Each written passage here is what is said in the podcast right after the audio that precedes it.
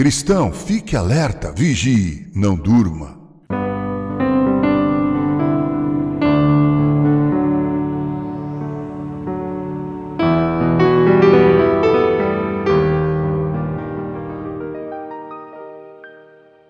Veja o que diz Paulo aos Tessalonicenses na primeira carta, capítulo 5, verso 6. Abre aspas. Não durmamos como os demais. Fecha aspas. Há muitas formas de promover a vigília cristã. Entre outras coisas, aconselho os cristãos a conversarem vivamente sobre os caminhos do Senhor. Cristão e esperançoso, ambos personagens do clássico Os Peregrinos de John Bunyan, em sua jornada para a cidade celestial, travam o seguinte diálogo. Esperançoso faz a seguinte proposta: Agora, para não adormecermos neste lugar, tenhamos um bom debate. Cristão então perguntou: Por onde começamos?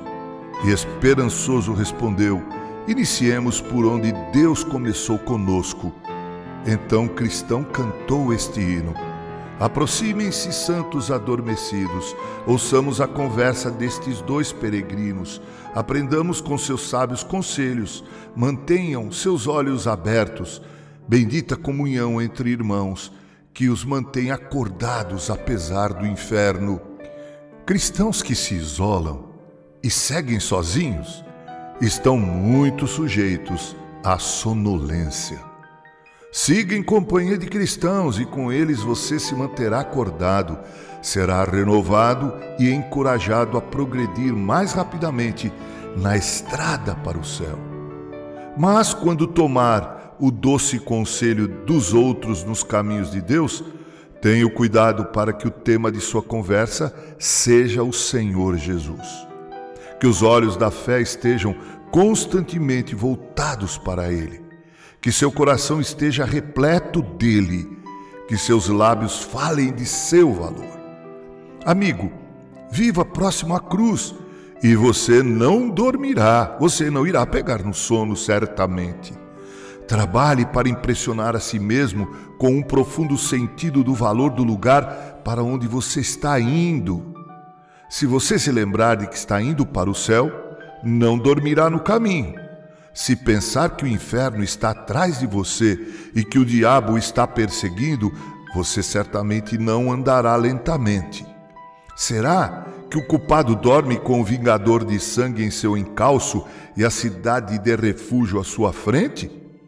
Cristão, você dormirá enquanto os portões de ouro estão abertos, os cânticos dos anjos estão esperando que se junte a eles uma coroa de ouro está pronta para a sua cabeça?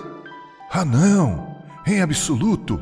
Continue a vigiar e a orar em comunhão santa com seus irmãos, para não cair em tentação.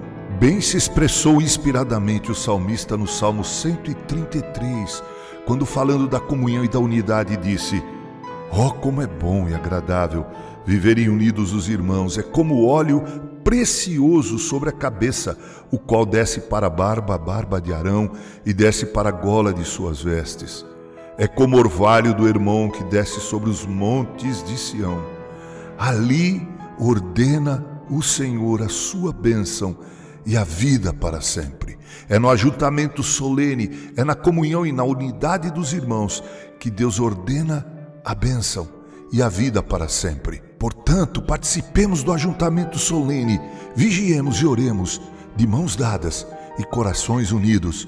Que assim Deus nos abençoe. Com carinho, Reverendo Mauro Sérgio Aiello.